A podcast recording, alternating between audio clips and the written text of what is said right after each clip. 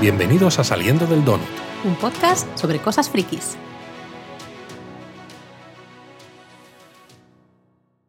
Me vas a hacer a mí empezar el donut como siempre, ¿verdad, Laura? Siempre empiezas tú, Luis. Las tradiciones hay que cumplirlas, hay que seguirlas. Y eso que llevamos pocos donuts, que estamos todavía Bueno, no en sé. el número 27. ¿Te parecen pocos? 27. Hombre, no está mal, no está mal. Iba a decir, estamos en la temporada 1, pero esto no tiene temporadas, esto es del tirón. Aquí lo que haya, lo que haya. Pues sí, estamos aquí en otro donut para hablar del segundo episodio de La Casa del Dragón. Exacto. Y como siempre, primero vamos a hacer una introducción, pues para el que quiera saber un poquito, pues qué ha pasado, qué opinamos, sin spoilers y sin nada. Pero yo creo que hay que empezar a decir lo primerísimo, primerísimo. Bueno, yo creo que me has pasado la palabra al principio y te he dicho, no, no, empieza tú, porque siempre empiezas tú, porque sabes que estoy un poco enfadada. Quiero que me des la razón. Mm, me duele esto, me está costando mucho decirlo, pero sí, yo sabéis, si habéis escuchado el donut anterior del primer episodio de La Casa del Dragón, que yo le puse un 10, estaba hiper feliz, y Luis estaba un poco más como enfadado de que hubieran usado la música de, Juega- de Juego de Tronos, tanto para el, el principio, ¿no? La introducción como las letras Sí, de pero crédito. en la introducción lo vi que dije, bueno, eh, lo puedo entender si se queda ahí. Claro, yo dije eh, que esperaba y estaba convencida de que en el segundo episodio ya nos presentarían esa introducción con una música específica ¿no? y unas letras, digamos, específicas para la Casa del Dragón. De verdad que yo estaba convencida de que sería así y no ha sido así. Ha sido una cosa a medias. A ver, sabemos, ¿no? Porque hemos leído a lo- hablar a lo, hemos leído sobre los creadores decir que tenían claro que no querían una intro, ¿no? Del estilo de Juego de Tronos para el primer episodio, es decir, querían meternos directamente en la acción, que dices, mm, bueno, vale, es su decisión, Sí. no sé si la entiendo mucho, pero... Bueno, yo personalmente sí, ya lo. Pero esto, como ya lo hablamos también un poco en pero, otro episodio. pero bueno. Pero claro, todos esperábamos, aparte de esa intro, que sí que la hemos tenido, ahora hablamos un poquito más de ella, pues ¿qué pasa con la música? Es exactamente el tema, la música de Juego de Tronos, que sabemos que absolutamente todo el mundo adora esta música, eh, todo el mundo adora, fue un shock, fue un, yo creo que un antes y un después en lo que son las intros Eso lo dije de yo. series.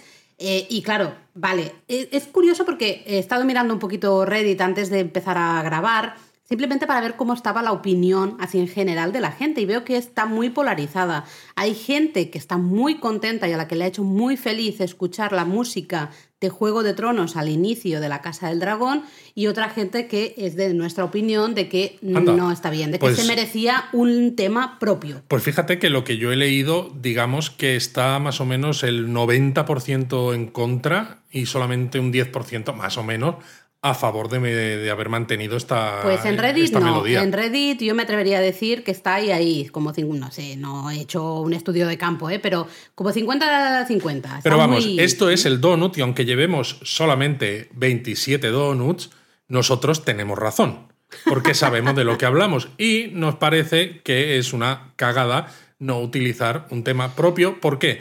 Porque todo el mundo ya sabe que esta serie está emparentada con Juego de Tronos. Y el que no lo sepa, le da lo mismo utilizar este tema, el del Juego de Tronos antiguo, que uno nuevo. Pero es que además estamos hablando de Ramin Djawadi, que es un compositor fabuloso, que tiene una creatividad desbordante y que luego nos regala en los títulos de crédito Bueno. un tema que es también precioso. Y entonces dices, si la serie es diferente, si transcurre 172 años antes de Daenerys, si, eh, aunque tenga ciertas similitudes, es todo distinto, ¿por qué utilizas la misma música? ¿Qué pasa si luego haces una serie, por ejemplo, un spin-off de Jon Snow? ¿Vas a poner otra vez la música de Juego de Tronos? ¿Vas a seguir utilizando esa música siempre en cualquier cosa que tenga que ver con Poniente? Me parece que es un poco difuminar las líneas entre series distintas, con historias distintas, en momentos temporales distintos. Además que, como tú has dicho, Ramin es maravilloso. De hecho, esa música del final, lo comentamos los dos, estábamos los dos embobados escuchando la música de las letras de crédito porque era espectacular, una pieza preciosa, preciosa. O sea, es que él sabría perfectamente hacer un nuevo lema, un nuevo tema precioso para el inicio de La Casa del Dragón. Y yo creo que la serie se lo merece, porque a mí este segundo episodio me ha gustado mucho también, con sus cositas, pero me ha gustado mucho. Creo que la serie va en muy buen camino, por muy buen camino, y eh, creo que es un poco hasta una falta de respeto, entre comillas, al desarrollo de esta serie que no tenga un tema propio y que sigamos tirando un poco del Juego de Tronos. Lo entendía en el primer episodio, no lo entiendo en este segundo.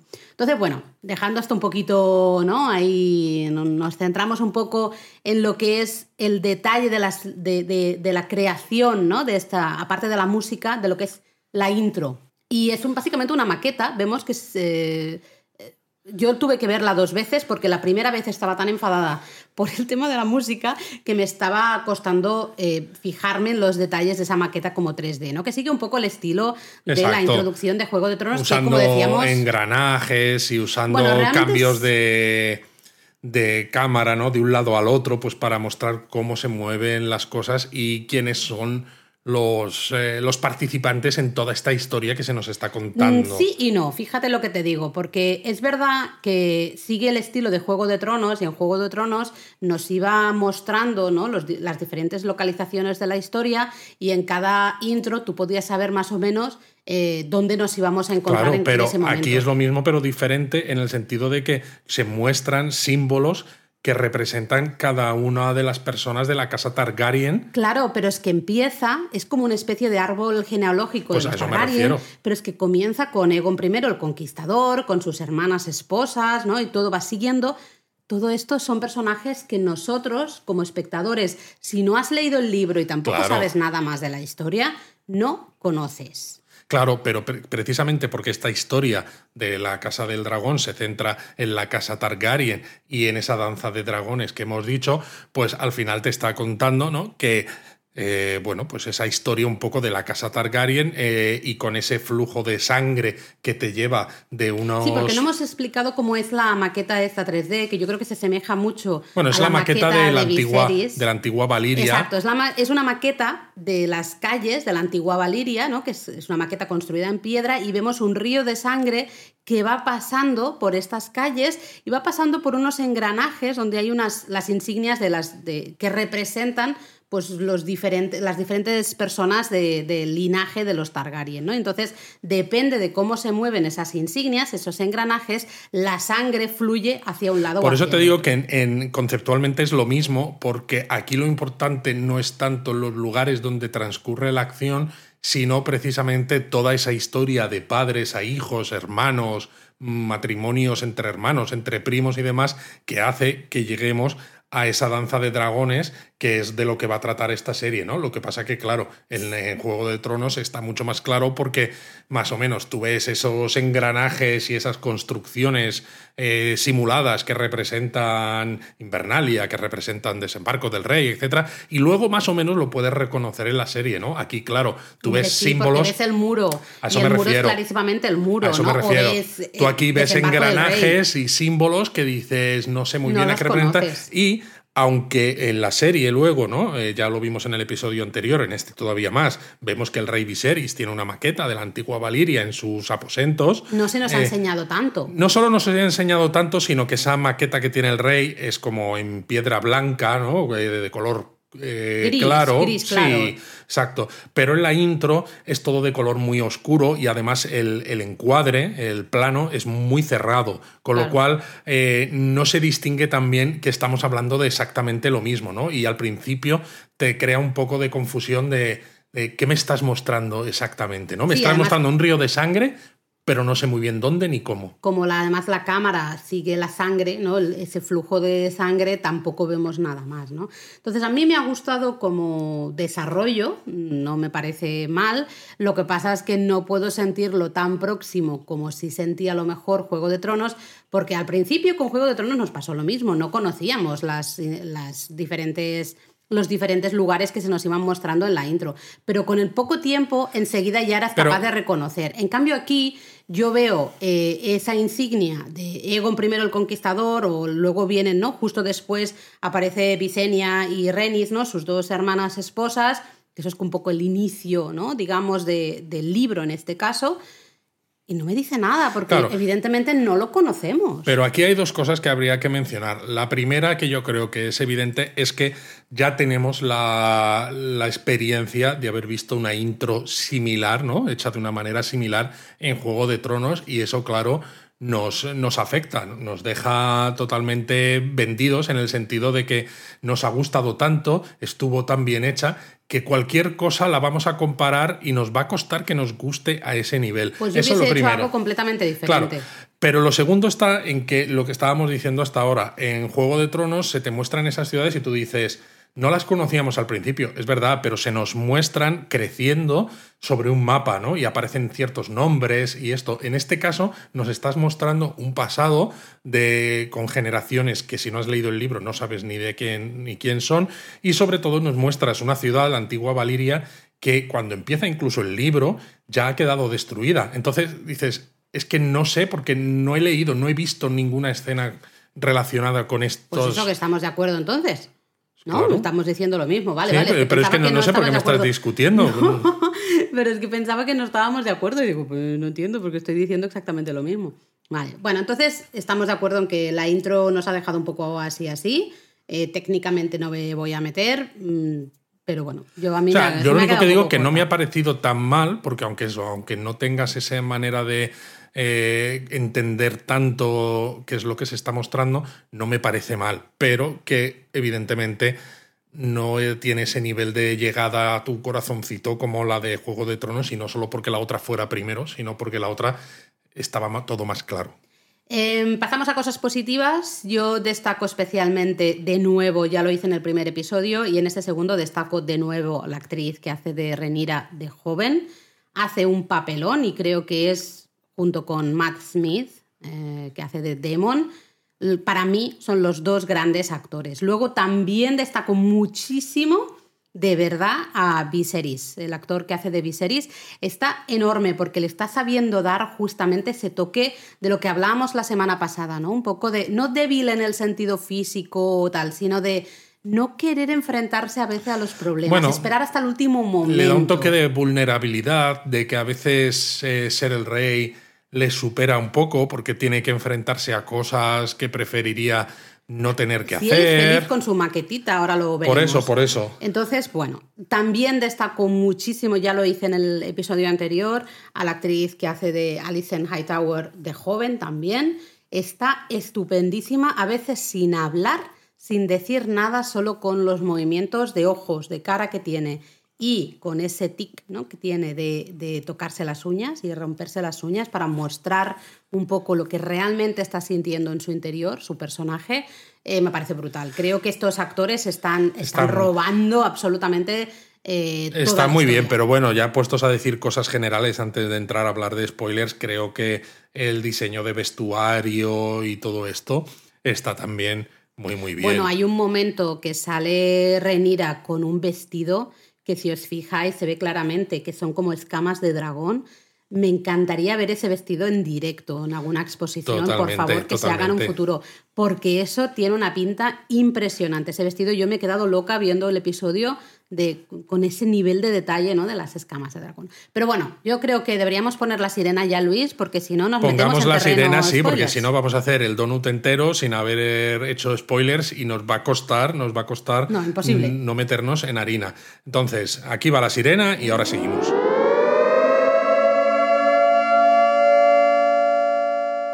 Pues una vez puesta la sirena, ahora sí que podemos hablar de spoilers con total tranquilidad. Y bueno, lo primero que deberíamos decir es que en este segundo episodio hay ese primer gran salto de tiempo, no sé si gran es eh, no, no gran porque habrá saltos de tiempo más grandes más, adelante. Más grandes, pero ya han pasado seis meses desde eh, las acciones, lo que sucedió en el primer capítulo, ¿vale? Han pasado seis meses. Sí, y comienza además de una manera que a alguna gente le puede resultar algo confusa porque se ve una playa, bueno, mm. primero se ve como mucha gente muerta, eh, eh gente como clavada, ¿no? En unas estacas, digamos. Y, vemos a cangrejos comiéndose gente que parece que están muertos, pero luego alguno de ellos no está del todo muerto y demás. Y luego el plano se abre y vemos una playa en la que hay infinidad de muertos, ¿no? Y cangrejos comiéndose estos muertos. Pero claro, todo tiene sentido. Todo tiene sentido. Vemos también la imagen, nos enfocan a un hombre que lleva como una especie de máscara. No tenemos muy claro eh, qué le sucede en la cara, si tiene algún problema en la cara o no, no se ve. Sí, de, bien. Hecho, de hecho, al principio, si no sabes un poco más de la historia, no sabes si es una de esas personas que ha quedado ahí como medio muerta en la. Que se están, que se están beneficiando los cangrejos. Exacto, o si es alguien que es el que ha causado eso, eso que vemos en la playa. Pues os podemos decir que él es el que ha causado eso que vemos en la playa, es el llamado benefactor de los cangrejos, en inglés crab feeder.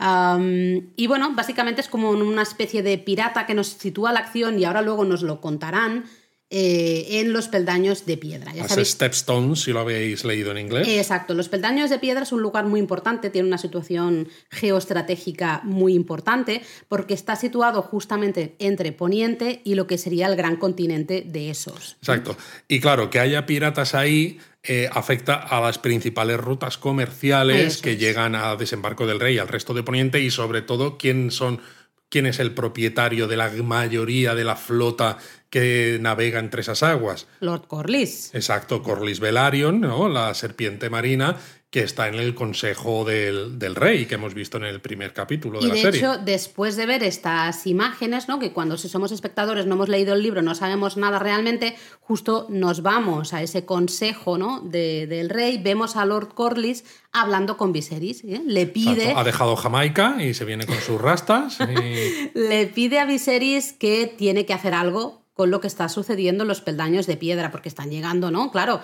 eh, que hay alguien, este, este benefactor, ¿cómo se llama? Sí, benefactor de los cangrejos, que se está haciendo muy fuerte ahí en los peldaños de piedra y que eso va a suponer un problema eh, importantísimo para el comercio y la navegación, ¿no? De Poniente. Y claro, Pero- aquí vemos que Viserys no quiere que el conflicto se haga mayor y además no quiere declarar una guerra abierta en los peldaños de piedra porque no quiere declarar la guerra a las ciudades libres. Porque está convencido de que al final todo esto es un tejemaneje de las ciudades libres, ¿no? Que siempre están eh, por ahí justamente buscando el límite, ¿no?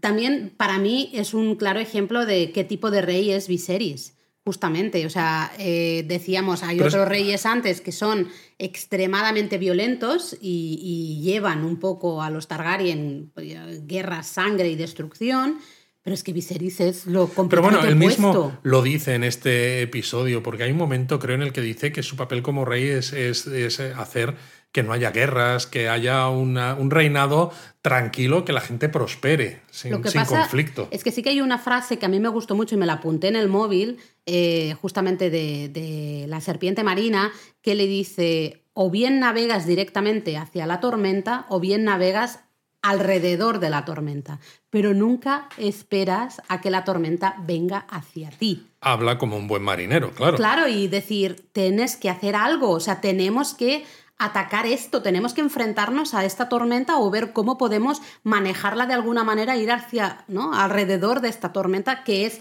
este benefactor de cangrejos que nos está Exacto. suponiendo un gran problema ahí en los peldaños. Y ahí en esa escena vemos también a la hija del rey, a Renira, que está sirviendo. Bueno, porque es la cupbearer, ¿cómo se Claro, dice esto está, en español? está sirviendo vino porque Sí. es la, la que se encarga de esto, a pesar de que en el episodio anterior ya ha sido nombrada heredera. Bueno, pero el rey la- le dijo ¿no? que su función eh, sería justamente la de servir el vino o el té o lo que sea que estén bebiendo en los consejos del rey, justamente porque es una buena manera de aprender cómo funciona Claro. realmente. eh, Pero en esta escena ella dice, ¿por qué no envías a los jinetes de dragón? Y se quedan todos muy parados, claro, cuando lo dice, porque nadie espera que una niña que simplemente está sirviendo vino eh, tenga esas narices de decir, mándame a mí, aunque alguno ya se ve, ¿no? El Otto quizás que la empieza a ver de mm, que esta niña no adquiera demasiado protagonismo que no me gusta. Bueno, y Lord Corlys que dice, mira, la princesa sí que tiene ideas, la princesa, ahí dice mucho, ¿no? Claro, Está diciendo, mucho. la princesa sí que tiene un par.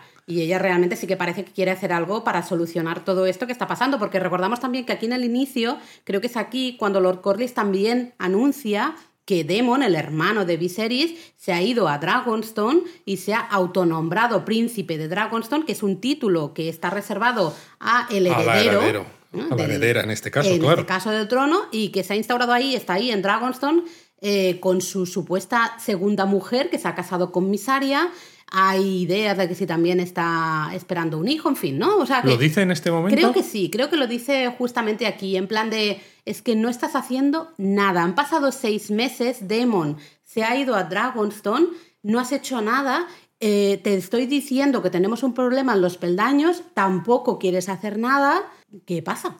Exacto. Esta es una escena que a mí me gusta por la parte de Rhaenyra, porque de alguna manera la serie nos tiene que mostrar que la niña pues es más de lo que parece, que es una Targaryen, eh, ¿no? Eh, con pleno derecho y que sabe lo que quiere, que tiene claro que quiere ser reina y que no va a dejar que nadie la pisotee, algo que va a ser muy importante de cara al futuro y que, claro, precisamente porque es así, los que están en contra y que tienen sus propios planes la ven como una amenaza. Claro, de hecho, en el, comienzo del episodio 1 veíamos justamente la entrada, ¿no? El comienzo de ese episodio era justamente Renira sobre su dragón, dragona creo que es, Sirax, eh, volando ¿no? por encima de desembarco del rey. Y ahí nos posiciona una persona muy diferente a cómo es su padre. Su padre no lo hemos visto a lomos de un dragón, no lo hemos visto siquiera acercarse a un dragón, a Demon sí le hemos visto también con un dragón, ¿no? Entonces ahí ya vamos viendo también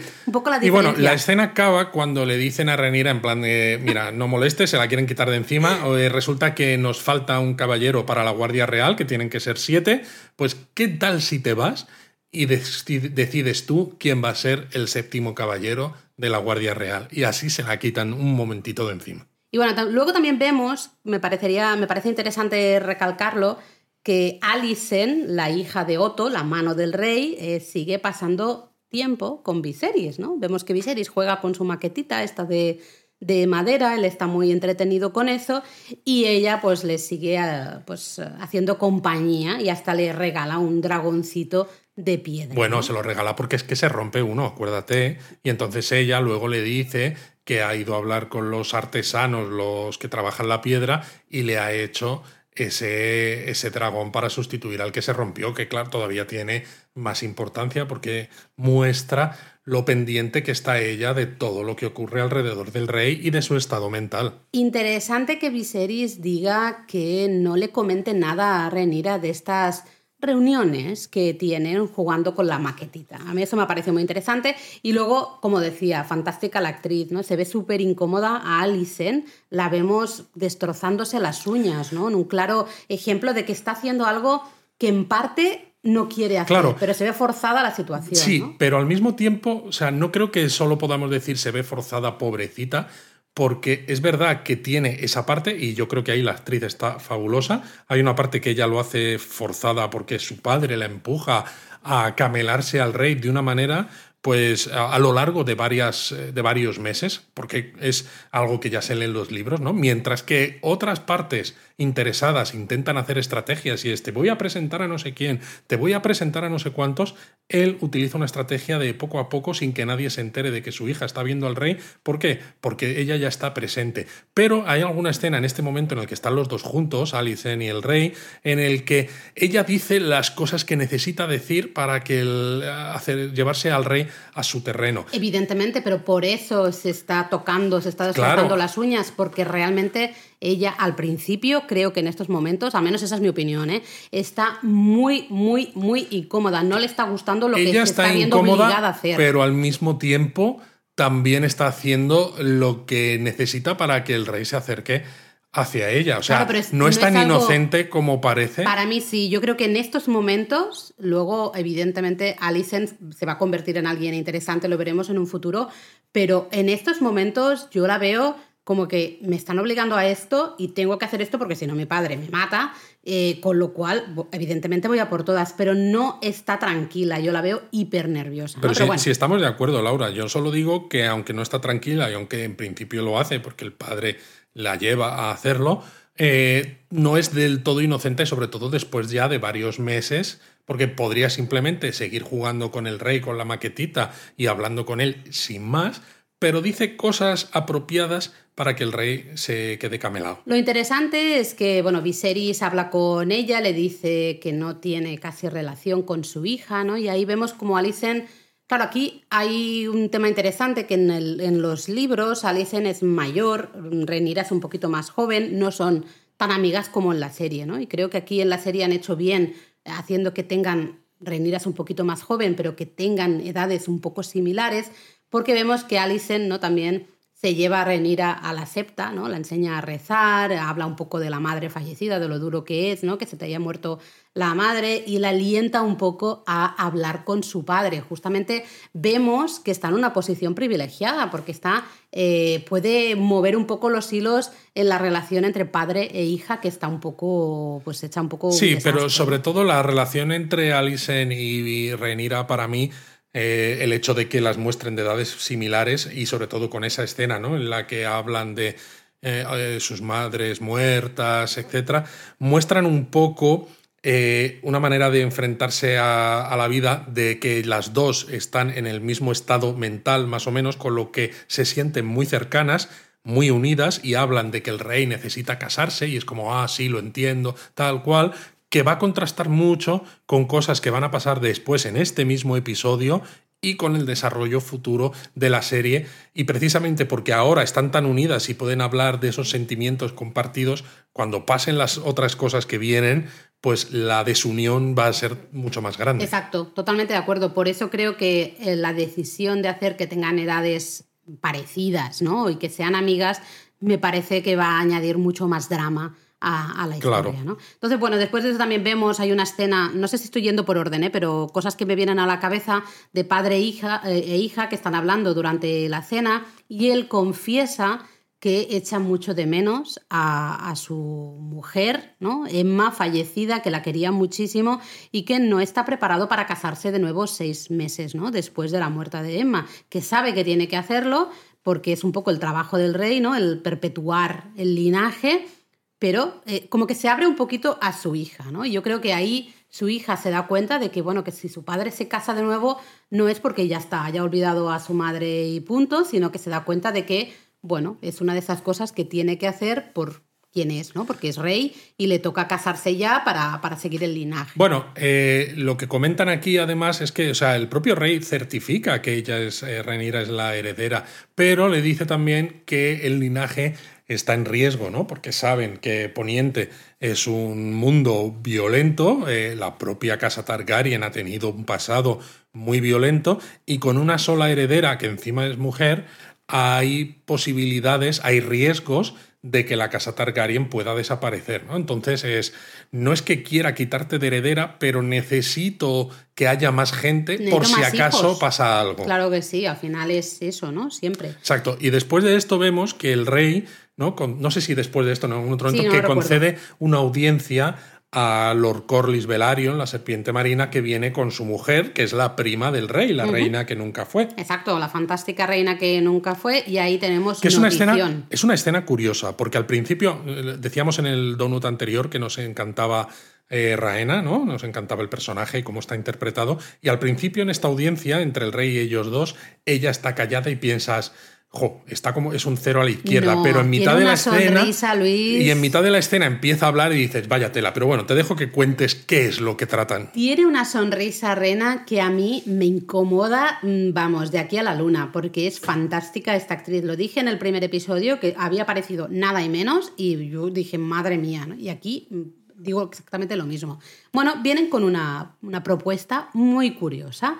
Ofrecen, Lord Corlys y la prima Rena, ofrecen a su hija, Lena, a- para que se case con, con Viserys. Claro, tiene sentido, en cierto modo, a ver, sabemos que los Velaryon son ambiciosos, pero tiene sentido porque los Velaryon y los Targaryen son casas que vienen de Valiria. Son las dos grandes casas clásicas, ¿no? De, de Exacto. Valiria. Con lo cual sería unir eh, estos dos linajes y además sería unir también la flota inmensa que Mm. tiene Corlys Velaryon al servicio del rey, no solamente como un vasallo, sino también como parte de la propia dote del matrimonio. Totalmente, para el reino, digamos, es lo que tiene más sentido, ¿no?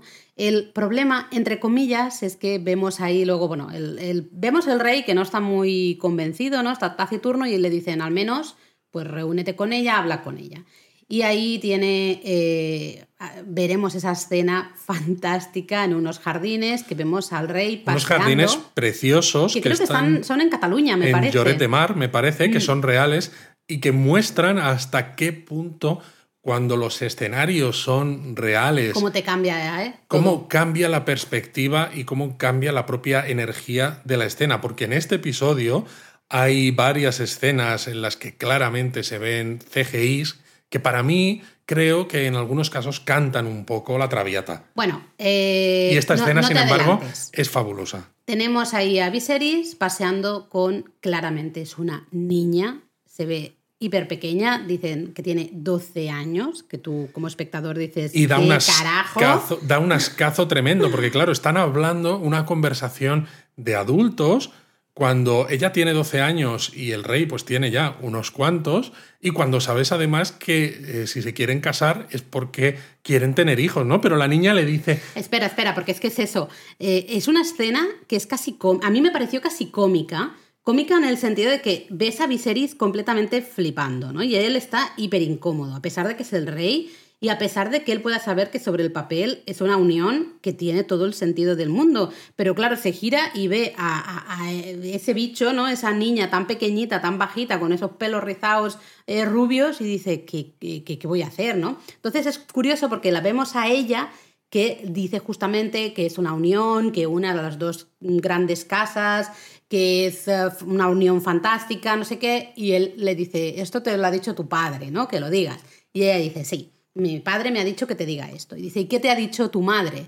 Y ahí es cuando la niña dice, mi madre me ha dicho que no tengo que encamarme contigo, ¿no? Eh, Acostarme contigo hasta los 14 años. Y claro, la simple- cara de Viserys ahí. Dios Eh, es que claro, ¿no? Y sobre todo para los espectadores, porque cuando te estás leyendo de los libros ya sabes que Poniente es muy medieval y muy bestia en muchas cosas y que hay estas uniones que a, a nuestros, a nuestro punto de vista es, es- es lamentable, es asqueroso, es, bueno, todo lo, lo malo que, podáis pensar. Pero claro, cuando lo, lo estás viendo en escenas reales y ves a ese actor que hace de Viserys, que claro, ya tiene sus añitos, y ves a la niña que no tendrá 12 años, pero se ve claramente muy, muy, muy joven, el asco que da es tremendo. Y por eso a mí, en la serie, ¿no? El hecho de que Lord Corlys eh, ofrezca a su hija, aunque sabemos que ocurre en el mundo de Poniente y demás, me hace cogerle un poco de tirria al personaje, cuando en el libro, por ejemplo, me gusta mucho más, porque es un personaje que, que es ambicioso en el libro también, igual que en la serie. Que me- pero me gusta porque trata al rey no como si fuera él muy inferior, ¿no? Sino que casi de igual a igual, porque se siente que su casa también es importante y se siente además que con la flota que tiene, tiene una posición de poder. poder, ¿no? Eh, también en, en- en desembarco del rey, ¿no? Y, pero al menos no ofrece a su hija en el libro al rey como sí que ocurre en la serie, ¿no? Entiendo por qué se hace aquí también, pero aquí me hace pillarle un poquito más de asco al personaje Vale. que en el, en el libro, porque en el libro me gusta. Y aquí hay cosas que me han gustado y Eso- otras que. Esto como mm, que te tiró, ¿no? Sí, un poco para atrás. Lo interesante, no sé si te, te acuerdas o te- si te has fijado, que hay un momento en que Lena, esta niña, decimos, de 12 años, pregunta por el dragón. Bueno, es que pregunta, le, le pregunta primero por Velaryon. Porque, claro, ¿no? Tú has dicho antes que no se ve a Viserys nunca Eh, con un dragón, ¿no? Porque Viserys eh, voló con Velaryon cuando era pequeño y ya no volvió a ser jinete de dragón nunca más. Y claro, Velaryon, ¿no? Que era el gran dragón que vino de, de Poniente, ya está muerto. Y entonces es cuando le pregunta por Veigar. Claro, pregunta por Veigar, que es uno de los dragones clásicos, y es algo que creo que es, eh, quizá será importante en un futuro en la serie. No lo sé. Eh, Creo que el desarrollo que le dan aquí, ¿no? A esta respuesta es un poco diferente que en los libros. Sí, no recuerdo. Porque, a ver, solo para situarnos, Veigar era el dragón, si no recuerdo mal, de Visenya, ¿no? Justamente Exacto. una de las hermanas esposas de Egon I el Conquistador. O sea, es un bicho que ha, vi- ha visto mucho mundo y muchas cosas, ¿no? Que han pasado. Eh, al menos en los libros, Lena eh, se convierte ahora, cuando más o menos tiene 12 años, en jinete de Veigar. ¿no? Justamente, sí, sí, sí. Entonces, bueno, quiero ver un poco, me pareció interesante que justamente tuviéramos a la niña No es- preguntando por Veigar, ¿No es Aegon II, el jinete de Veigar? también fue, sí. Ah. Pero Lena también eh, va a ser jinete de Veigar. Creo, si, si me equivoco eh, me lo decís, pero yo recuerdo, por eso me llamó la atención al oírlo en la serie. Lo que no yo quiero decir es que pregunta- juraría que en los libros Veigar está en desembarco del rey y está accounted for, ¿no? Que dirían en inglés. O sea, se sabe, dónde, dónde está, está. y está ahí en el foso de los dragones, eh, bien alimentado y en- Viviendo la vida. Exacto, viviendo la vida loca. Y aquí es- parece como que Veigar no se sabe dónde está. Sí, eso es verdad que no me ha quedado. Por eso pienso que que hayan hablado de Veigar va a tener, va a volver a No, salir. hombre, que va a tener que ver, sí, pero en los libros también se habla de algunos dragones que están sueltos, que son poderosos. Sí, que están en Dragonstone. En Rocadragón, Mm. etcétera. Y a lo mejor, por no liar la historia mucho más, en lugar de hacer que uno de esos dragones sea uno de estos que salen en los libros, que dices, si es que tampoco sale tanto, ¿para qué vamos a sacar otro Puede dragón ser, con otro puede nombre y otro de todo? Pues hacemos que ese sea Veigar, ¿no? Y así, pues, juntamos dos historias en una. Veremos. Yo solo como que me he apuntado ahí en mi listita de cosas a, a estar atenta, ¿no? Veigar. Vamos a ver si Veigar y Lena, en este caso, mm, vuelven a aparecer y como una unidad o no, ¿no? Ya veremos. Porque a mí me pareció interesante que justamente Lena le preguntara por Veigar, no por ningún otro, realmente, otros dragones, ¿no? Bueno, luego también la escena que tú decías, ¿no? Cuando, cuando Lord Corlys está hablando con el rey al principio del, del episodio sobre tanto Demon en Rocadragón como especialmente todo el tema del el pirata este de los cangrejos, el benefactor de los cangrejos, en los peldaños de piedras, que me cuesta mucho los nombres en español, ¿eh? Eh, recordamos que Otto dice, bueno, eh, el rey dice, Otto, llévatela a escoger un nuevo lord de la Guardia Real, ¿no?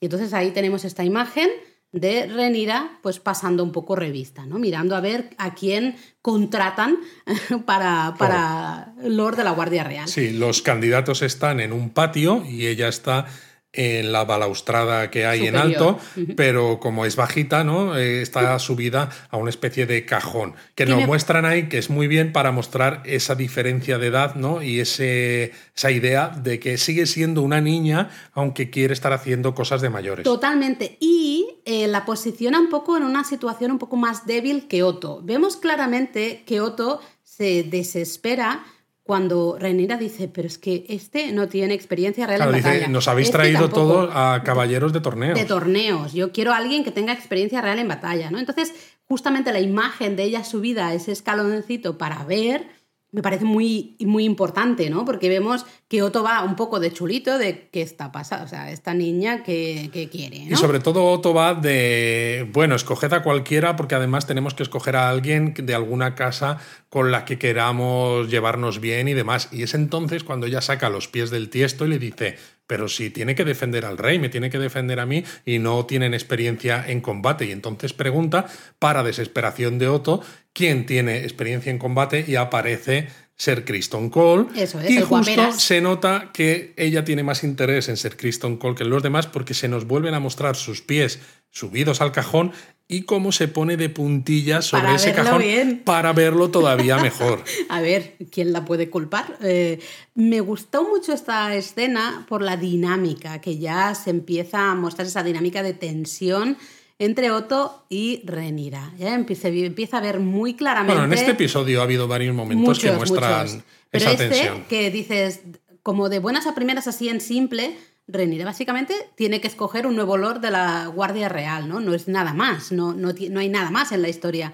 Pero como con esas pequeñas miradas, frases, eh, que si ella subida, que si ella de puntillas, todo eso vamos viendo cómo se va tensionando la relación entre Otto y Renira. Bueno, está claro. O sea, eh, una cosa es decir, eh, Rhaenyra va a escoger al nuevo miembro de la Guardia Real, pero Otto pretende que simplemente diga uno aconsejado por él. Por es decir, él. que sea una un figurante, ella que sea una figurante, que sea la que parece que escoge, pero sin tener realmente Eso ningún es. poder de decisión. Y ella lo que hace es, ¿me habéis dado esta, esta posibilidad? Pues yo lo hago. Pues lo voy, lo voy a hacer y voy a llevarlo hasta el extremo que a mí me interesa Totalmente. totalmente, aparte de tus deseos, Otto, y de tus tejemanejes. Por eso, claro, ahí nos damos cuenta de que Renira no es ¿no? esa chiquilla que no tiene ni idea de nada. No, No, no, es no, una mosquita muerta. Eh, y Otto, yo creo que en esos momentos ve claramente que tiene que seguir con su plan un poco de, de posicionar a su hija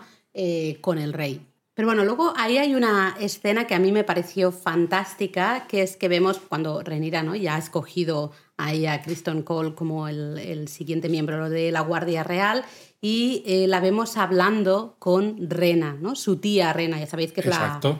Bueno, su tía, sí, espera. Es la prima del rey. es, la prima, es la prima de su padre. Entonces es una especie de prima. Segunda. Segunda, quizás. Ya sabéis que es la, reina que nunca fue. Son familia, vamos. Y es una, una charla maravillosa, ¿no? Porque realmente, claro, eh, digamos que Rena, ella es mujer que podría, debería haber sido la reina, ¿no? Debería haber heredado el, me cuesta decir la palabra, heredado. el trono de, hierro y en cambio recordad que fue pues ese gran consejo de Harrenhal el que decidió que el trono era para Viserys, ¿no? Para Pero está muy bien porque le dice cosas y que ella piensa, Ranira, lo está diciendo para que me enfade, ¿no? Y, es al contrario. Pero claro, hay un tejemaneje ahí porque dice, eh, Renira le pregunta, ¿te molesta, no? Tener también un poco que ofrecer tu hija a Viserys y te molesta que yo haya, que a mí me hayan hecho, que mi padre me haya hecho heredera, ¿no? Y ahí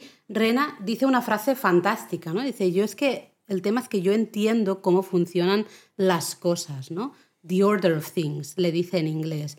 Y dice, y no creo, creo que tú no entiendes muy bien cómo funcionan las cosas, ¿no? Porque dice, los hombres del reino eh, siempre van a buscar un hombre en el trono de hierro, porque así es como funcionan las cosas. Y lo sé bien porque yo podía haber sido la reina y no me escogieron a mí. O sea, que básicamente... Renira, claro, Renira le dice, bueno, pues cuando yo sea reina, pues voy a crear una, un nuevo orden, ¿no? De, de las cosas. Y dice, sí, sí, yo a mí no me dejaron ser reina, así que vamos a ver qué pasa contigo. ¿no? Un poco es esa tensión de nuevo. Sí, pero parece que al principio Reina quiere confrontar con Rhaenyra y a medida que avanza la conversación vemos que es al contrario, que casi la entiende y que lo que intenta es, eh, bueno, pues que ella se sienta fuerte para que su su, puesto del trono, ¿no? su puesto como heredera, que lo siga llevando hacia adelante, porque yo creo que a Raena le gusta eso, que haya alguien que pueda hacer lo que ella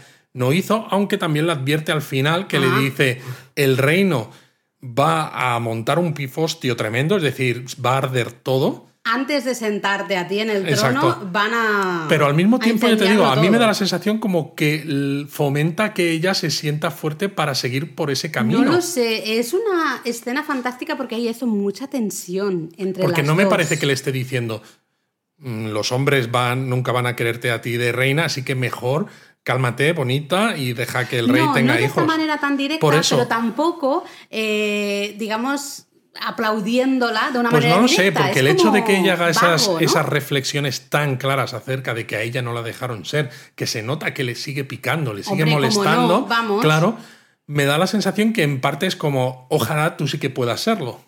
No lo sé. Bueno, veremos. No lo sé. A mí me parece, justamente creo que esa es la gracia de esta escena, que no es 100% claro eh, qué se están diciendo entre las dos, ¿no? Realmente, y cuál es la posición de, de Rena en este caso, ¿no? Luego la escena, otra escena fantástica, maravillosa, es la que estamos en Roca Dragón, Dragonstone, recordamos. Que bueno, es un momento de la, del episodio en el que dices, llevamos ya unos cuantos minutos.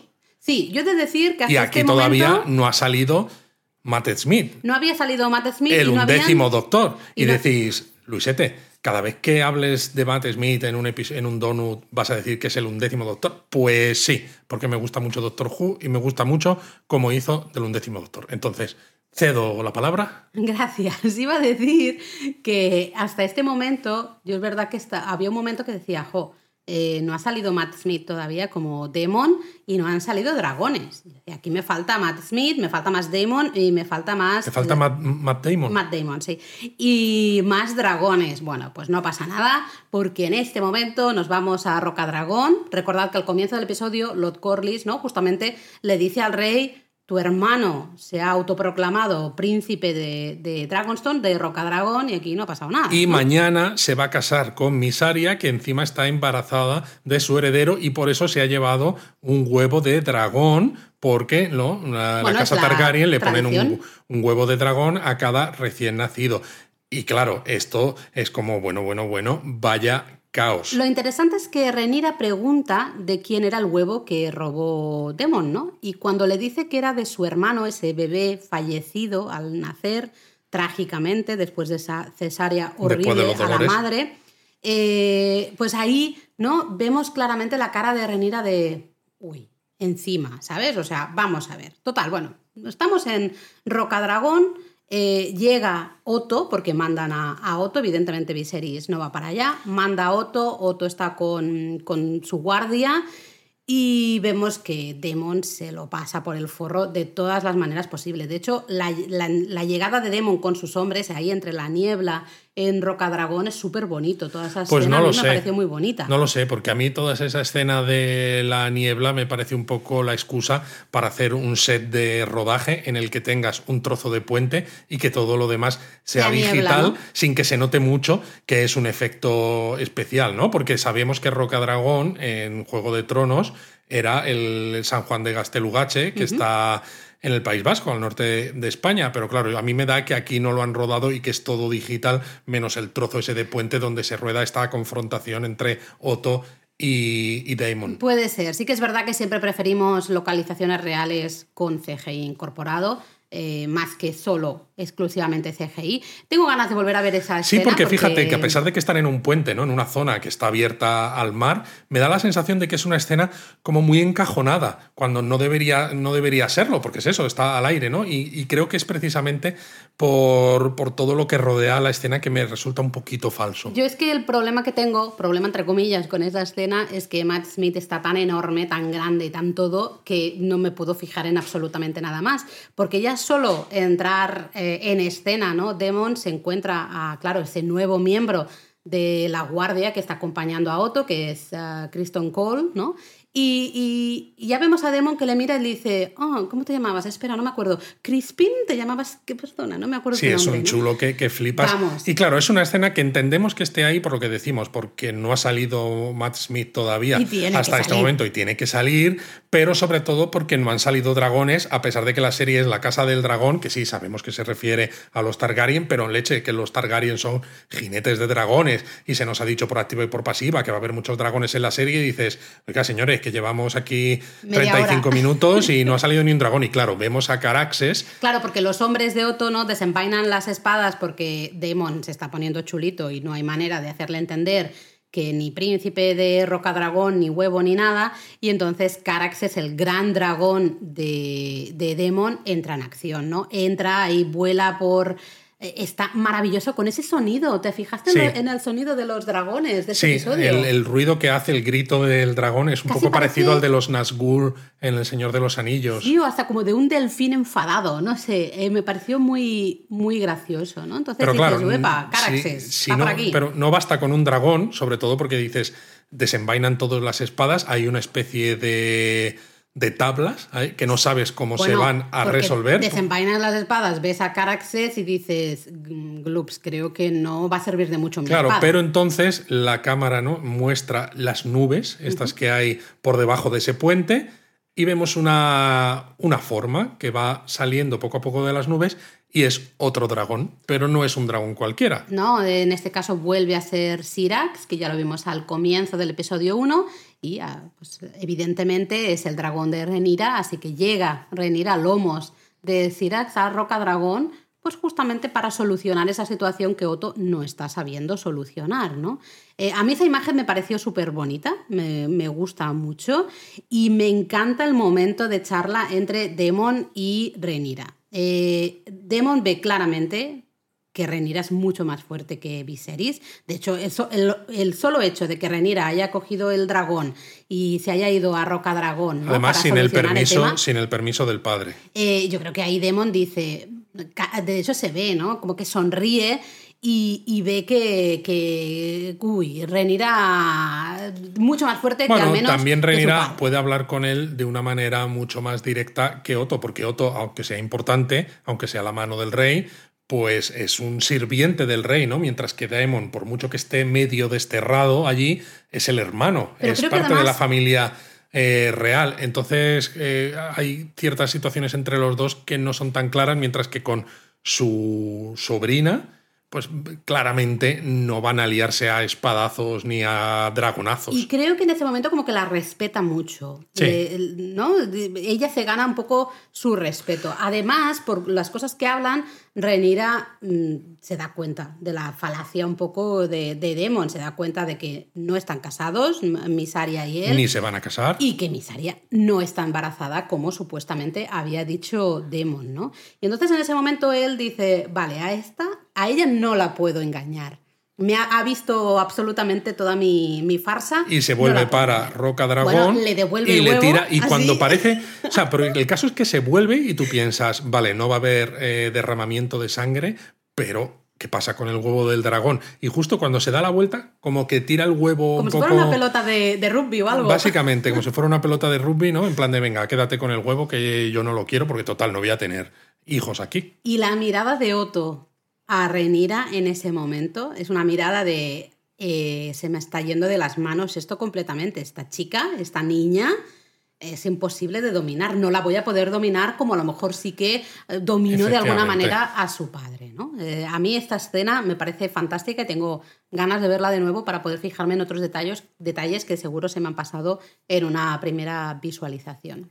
Luego también volvemos a Poniente, volvemos a Desembarco del Rey, bueno, a la Fortaleza Roja, y ahí vemos al rey que se reúne con su maestro de leyes, ¿no? Eh, Lionel Strong, creo que es, para un poco recibir consejo de con quién se tiene que casar. El rey está hecho un, des- está hecho un desastre. Bueno, el rey lío. ya ha asumido que le va a tocar casarse Sí. y este consejero le dice que efectivamente es lo recomendable, pero el consejero también dice que Elena eh, Velaryon es una gran opción por todo lo mismo que se dice a lo largo de este episodio. La unión de las casas. La unión de las casas, la flota, esto, lo otro y demás.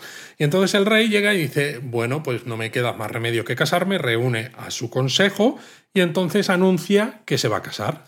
Y claro, tú después de ver la imagen eh, de ese consejo ¿no? que le ha dado el, el maestro de, el maestro de leyes, dices, bueno, pues probablemente se case con. Bueno, con ahí la ¿no? decisión del director del episodio es tramposa, entre comillas, porque cuando dice eso, lo primero que hacen es enfocar a Lord Corlys Velaryon, ¿no? El padre de esta Sí. Laena, ¿no? El que sería su futuro, bueno, con cuñado o lo que sea, no sé.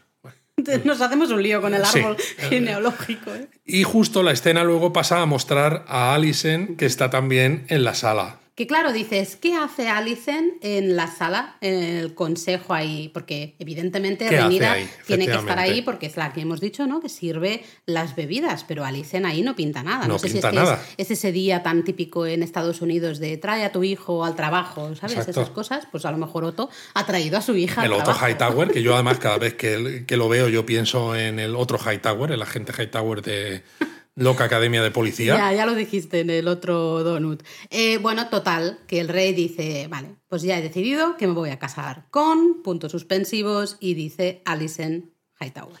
Y claro, la mirada entre Renira y Alicent es tremenda, porque eso hemos estado viendo que tienen cierta complicidad, que han hablado de temas que les preocupa a las dos, de la muerte de sus madres, etcétera. Y Y aquí no. Renira se queda loca porque es como teníamos mucha confianza y cómo es que mi padre ahora dice que se va a casar contigo. ¿Qué me he perdido en todos estos meses para que mi padre haya tomado esta decisión cuando además la única opción que había sobre el papel, en teoría, Y la que tiene más sentido, pero es que aunque sea la, la que tiene más sentido, es que era la única que estaba Mm. sobre el tapete, era la de Elena Velaryon. Entonces, Bueno. ¿qué ha pasado? Alicent es al final hija de la mano del rey, que es claro, al final una posición Entonces, ¿qué muy es? Importante. un- una falange del dedo. Exactamente.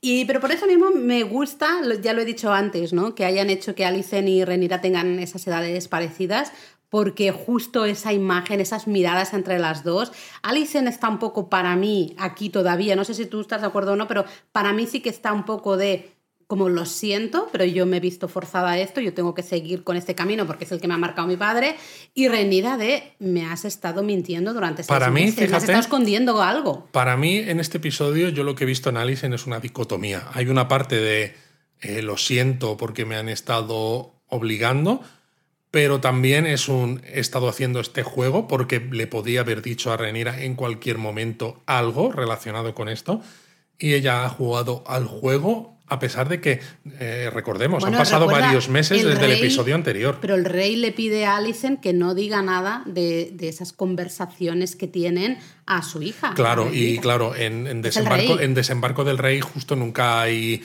intrigas políticas ni gente que dice cosas que no debería, efectivamente. Después de este shock, nos vamos a la escena final y vemos a Lord Corlys, ¿sabéis? La serpiente marina.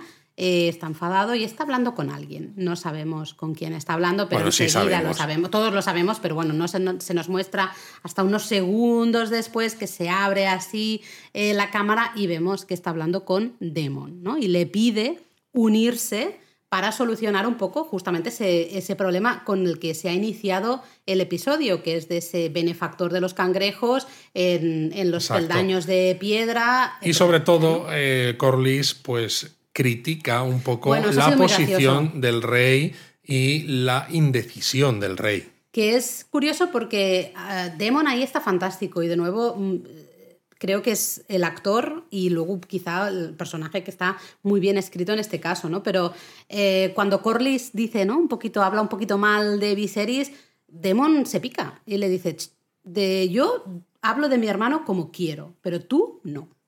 Pues- y luego recuerdo también, hay una, una, eh, una frase ¿no? que dice, Damon dice, Viserys nunca ha sido bueno en eso, ¿no? Y Lord Corlys le pregunta, ¿en qué? Y dice, en ser rey. Me parece brutal, ¿no? Realmente. Pero vemos ahí la, la idea de que Damon realmente quiere a Viserys. Y es como, yo puedo hablar mal de Viserys porque es mi hermano, pero nadie más puede hablar mal de él, ¿no? En todo caso, solo yo. Que es muy, es muy humano eso, ¿no? Es muy Esto, de familia. esto nos sienta las bases un poco de que ya vemos que va a haber jaleo con este alimentador de dragones o cómo era ¿Alimentador no de alimentador dragones? de dragones no el Benefactor el benefactor de cangrejos. cangrejos madre mía se me ha ido del todo alimentador Sí, de yo digo, yo, ¿qué estaba dice? pensando en el feeder en el feeder en inglés y me ha salido dragón en lugar Crab de feeder, crab benefactor ¿sabes? de los- de entonces los está claro que esta escena muestra que va a haber jaleo con, con esto en los escalones de piedra, que las flotas van a salir y que va a haber lucha importante. Pero hay una cosa que no me ha gustado mucho, porque claro, para justificar esta escena, ¿no? El guion eh, hace que Lord Corlys diga es que yo soy un segundo hermano también y los segundos hermanos nunca nos dejan hacer cosas y tenemos que crearnos nuestro propio destino, ¿no? Y entonces es de nuevo entre esto y el ofrecer a su hija en matrimonio con ese asco que nos ha dado es, mm, eh, sabemos que es un personaje que tiene ambición, pero me lo estás poniendo de una manera, para mi gusto, demasiado negativa. Yo no lo veía a este personaje con esta, esta luz tan ¿No? negativa en, Pues el, en fíjate el que libro. yo en los libros a mí nunca me cayó extremadamente bien. Me parecía un personaje muy interesante por todo lo que mueve, todas las, todos los eh, hilos que mueve también en el libro. ¿no? Bueno, pero es como el propio Daemon, ¿no? El Daemon también es un personaje ambicioso que mueve muchas cosas, pero te gusta y no te cae tan gordo ni desagradable, cae ¿no? estupendo, yo y, quiero más- Y aquí más a mí, el- además, el actor me gusta, creo que está muy bien en el papel y creo que le hacen hacer un papel un poquito más desagradable de lo que realmente debería ser. Veremos qué opinión. sucede porque termina el episodio en que Demon acepta eh, unir fuerza- fuerzas con la casa Velaryon, ¿no? Y irse para los peldaños de piedra a ver si pueden controlar de alguna manera esa situación y hacerse fuertes justamente ahí, en los peldaños de piedra. Esto va a ser importante en, en el futuro. Eh, opiniones personales del episodio, aparte de la música que ya lo hemos Sí. hablado. Bueno, hay que decir lo que decíamos al principio con lo de la música, que cuando salen los títulos de crédito Buah, hay un tema precioso que te hace todavía más consciente del error, para mi gusto, de no haber puesto un tema específico, o quizás ese mismo tema en, lo- en la intro de, de la serie. A mí el episodio me ha gustado, aunque claro, es muy diferente del primero porque es mucho más político y luego tiene la excusa esta de la escena en Roca Dragón para mostrar a tanto a Matt Smith como Daemon como a los dragones, porque si no, no saldrían en absoluto en el episodio. Y no sé, me gusta, pero al mismo tiempo eh, me cuesta algo. Hay algo que, que me ha costado en este episodio. No sé si el ritmo de las escenas o, o algo no me ha hecho empatizar tanto con los personajes o, meterme tanto en la historia que diga, ¡Wow! ¡Qué pasada, ¿no? Quizá porque solo es el segundo episodio, entonces de la misma manera que decíamos, el primero era muy introductorio, ¿no? Realmente pon- ponían todas las piezas para que dijeras, vale, a partir de ahora puede avanzar la historia, porque ya conocemos, de alguna manera nos han presentado los personajes principales. En este segundo quizá va demasiado a saco con el tema político, que a mí personalmente me ha gustado mucho, eh, pero claro, todavía es el segundo episodio, todavía no conocemos tanto de, de estos personajes, qué les mueve, qué necesitan, qué quieren. Y no solo eso, sino que todavía, por ejemplo, tanto Renira como Alicent siguen siendo niñas. Todavía no las hemos visto eh, interpretadas por las actrices que hacen de mayores, que es cuando se va a liar de verdad. Entonces estamos todavía en un momento en el que estamos poniendo las bases de lo que va a ocurrir después, pero no termina de pasar Hombre, nada. Pero, ese- hombre, han pasado muchas cosas y es evidente. Tú, lo, que pasa es que creo que te está pasando un poco lo de, como te has leído el libro y ya estás esperando a que pasen ciertas cosas, ¿no? Porque se supone que esto es la, la historia en sí importante. Eh, hay que ir avanzando para llegar hasta ahí. Tenemos que conocer a los personajes. Sí, no digo que no, y ya te digo, la parte política de intriga A mí me ha encantado. Me gusta. Yo le pongo un pero- nuevo al episodio, un 9, simplemente por la música. Pero, pero hay una parte, y no sé explicarla realmente, hay una parte que me cuesta a ver, met- meterme en la historia, a pesar de que tiene muchas cosas positivas, si pienso en ellas de forma individual. a una, ¿no? De una en una. Pero cuando lo junto todo, se me queda el episodio como un poco cojo, ¿no? Me es como, pues ha acabado ya, pues que pronto, eh, esto es todo lo que ha pasado, no sé. Me, parece que se me queda corto. demasiado político y no ha pasado, por ejemplo, ninguna mini batalla o alguna cosa, alguna Sí, sorpresa. ya te digo, no me importa que sea político porque en el mundo de Poniente no sabemos que hay mucha política, es mucha intriga. muchísimo Juego de Tronos. Justo. ¿no? Pero muchas veces esa intriga luego tiene unos resultados muy visibles eh, eh, y muchos efectos en el resto de, la- de los personajes que los aquí va a todavía tener. sabemos que sí, pero todavía no hemos visto nada, ¿no? Por eso te digo que, que, bueno, quizás sea por eso, porque todavía estamos en ese momento en el que se están sentando las bases. Bueno, pues veremos Y si... bueno, hay que decir, que se nos olvidó al principio, Sí. que se ha renovado la serie Ah, es por una segunda temporada ya. Sí, lo cual me genera muchas dudas. Me genera muchas dudas Porque yo no sé si está, está rodada ya entera esta primera Es temporada. que claro, yo pienso que probablemente ya lo tenían casi apalabrado, pero no estaba 100% oficial, porque si no, o sea, es que te puede cambiar mucho el guion, el desarrollo de guion, si solo tienes una temporada o ya sabes que vas a tener dos, te cambia muchísimo. Sobre todo en este caso, porque cuando es una historia de guion original, pues puedes modificar el guion, como Hacer pasó, por ejemplo, en Babylon 5, ¿no? En- con la quinta temporada, que en principio no iba a haber, pero luego sí que la hubo y tal. Pero dices, bueno, es una idea original, ya me encargo yo de buscarme por dónde la continúo. Pero en este caso, que está basado en un libro, si la serie ya está rodada, ¿qué haces? ¿Ruedas la primera temporada hasta el final de lo que quieres contar o te la dejas a medias? Claro, Pase lo que pase, si no te renuevan, te dejas la serie a medias. Eso y si te la renuevan, dices, pues me tengo que encontrar ahora cómo continúo la historia, que siga contando las cosas que salen en el libro, porque es que no hay nada nuevo que pueda contar dentro de lo que ya he dicho en la primera temporada. Entonces yo Tengo creo que, que leer debía un poco estar... más, saber de cuál era la situación y bueno, cuando también termine eh, la temporada veremos, Veremos un poco dónde por dónde van los tiros, ¿no? Bueno, vamos a ver qué Vamos a ver qué pasa en el tercero. En el tercero, yo tengo muchas ganas, más quiero ver más Matt Smith, por favor, más Demon Targaryen, más dragones Y más dragones. y más Renira. Yo soy Team Renira 100%, así que veremos qué pasa. Os queremos 3000. 3000.